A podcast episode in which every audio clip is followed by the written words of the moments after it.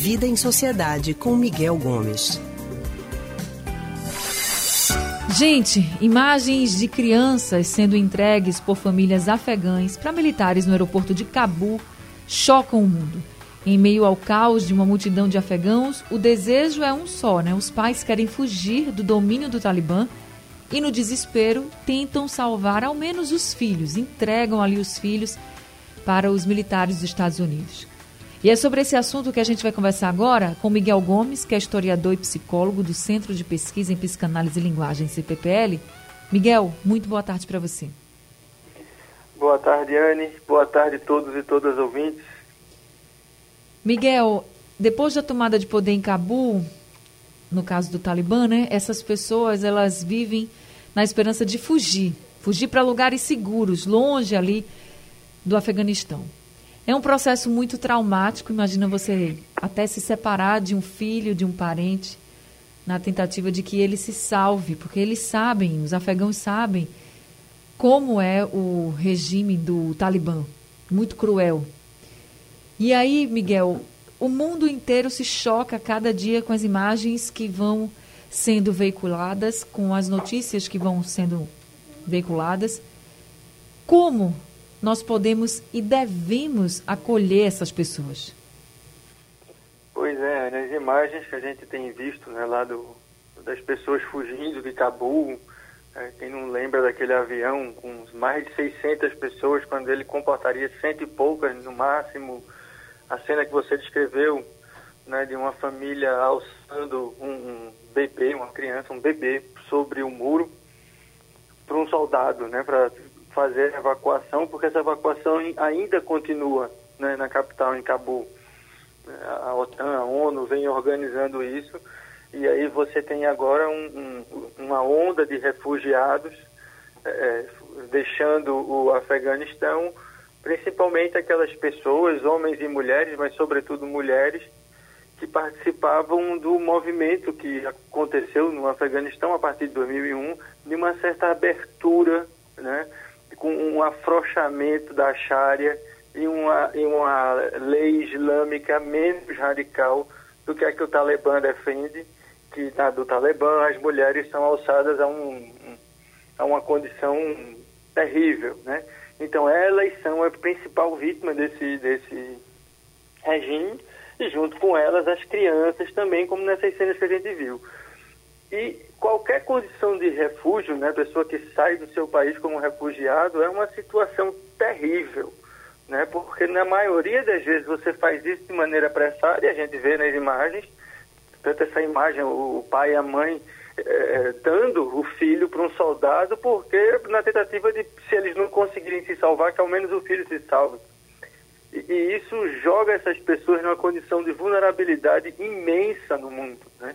A gente tem um contingente enorme de refugiados no mundo, inclusive na América Latina. Né? A gente tem aqui o Haiti, a gente tem aqui a Venezuela, que são países com muitos refugiados que deixam esses países por condição econômica ou por condição política. E, e, e essas pessoas chegam nos outros lugares sem documento, sem condição material, sem pertencer àquela cultura, sem falar aquela língua, muitas vezes numa condição terrível, né? E a ONU e algumas instituições, o próprio Brasil tem um órgão de acolhimento desses refugiados. E, e, e tem um, uns dados interessantes, assim, porque a gente pode imaginar, eita, os países ricos, né, por serem mais ricos, vão acolher mais essas pessoas. Não. A estatística mostra que os países pobres recolhem muito mais refugiados do que os países ricos. Um outro dado assim que é assustador que metade dos refugiados é formado por crianças. Né? Então, veja, essas pessoas chegam numa condição de vulnerabilidade imensa, tanto social, e daí esses órgãos né, que vão tentar é, é, é regularizar a condição de refugiado, ir atrás de documentação local para ficar, como essas pessoas também precisam de um acolhimento psicológico, porque chegam completamente baratinadas e perdidas. Né? Imagine você ter, ter toda a sua história, toda a sua cultura arrancada do dia para a noite. Então é uma condição terrível e que a gente precisa é, apoiar esses órgãos que fazem esse recolhimento, porque essas pessoas não migram porque estão, ah, vou, lá, vou sair daqui, vou procurar um outro lugar que vai ser melhor. Não, elas fogem da morte muitas vezes. Então não é uma simples migração, é uma migração na condição de refugiado, que é uma migração para fugir da morte. Então é uma, é uma luta desesperada para se manter vivo. E aí a gente, enquanto sociedade, enquanto indivíduo, a gente precisa acolher essas pessoas para tentar trazê-las para dentro de nossa comunidade, para dentro de nossa vida aqui. Eu acho que aqui em Recife a gente tem visto um número crescente de latinos, né, talvez a maioria venezuelanos, alguns haitianos, pelas ruas. A gente já vê é, é, essa população de refugiados em, em, na própria cidade aqui. É só a gente ficar atento que a gente percebe. Verdade. E aí também é preciso que a gente tenha muita empatia com essas pessoas. E a gente está colocando aqui as pessoas do Afeganistão, mas como você colocou, a gente tem outros refugiados, aqui em Pernambuco, inclusive, para que a gente possa respeitá-los, porque para eles também não é fácil, né? Eles saíram de uma condição, claro, buscando uma vida melhor, buscando uma situação melhor, pelo menos de paz, já que não estavam tendo no país de origem, mas se chegar em outros países e, e não forem recebidos como pessoas que merecem atenção, acolhimento, eles não vão conseguir viver bem. E é isso que a gente tem que olhar, né, Miguel? Também tem que ver a dor do outro e tomar como nossa mesmo e poder ajudar. Já que a gente não pode ajudá-los lá, que a gente ajude onde eles chegarem para ficar perto de nós. Isso, Ana, essa é a condição, né? Isso é o que nos torna humanos, né? Essa capacidade de nos colocar no lugar do outro. Então a gente observar que essas pessoas não estão ali fazendo turismo ou passeando por um outro país, arriscando alguma coisa. Elas estão fugindo da morte.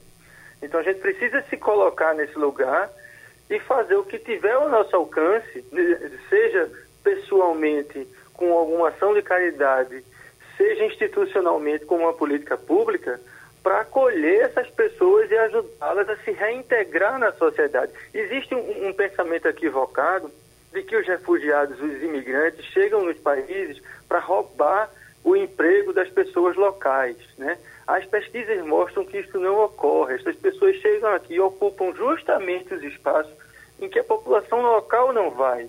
Elas acabam se, se integrando nas comunidades e passam a agir como cidadãos. Então, vão pagar impostos, vão ajudar na estrutura da, na estruturamento da cidade, vão ser integradas. E isso a gente precisa fazer, seja pela ação de políticas públicas, que eu sempre reforço isso aqui, isso é fundamental seja nos casos em que a vulnerabilidade é tão grande que a gente precise efetivamente fazer ações de caridade, como a gente tem visto crescer, inclusive na nossa cidade, durante esses últimos meses na pandemia. Tá certo, Miguel, é isso mesmo. Muito obrigada, viu, por essa reflexão aqui com a gente, dessa realidade que é muito dura e que vai chocando a gente cada dia que passa com os absurdos que acontecem lá no Afeganistão. Muito obrigada, viu, pela sua participação com a gente. Até semana que vem. Obrigado, Anne. Obrigado todo mundo. E vamos defender a nossa democracia e o nosso Estado democrático de direito para que a gente não entre no fundamentalismo como o Afeganistão nunca. É isso, a gente acabou de conversar com Miguel Gomes, ele que é historiador e psicólogo do Centro de Pesquisa em Psicanálise e Linguagem, CPPL.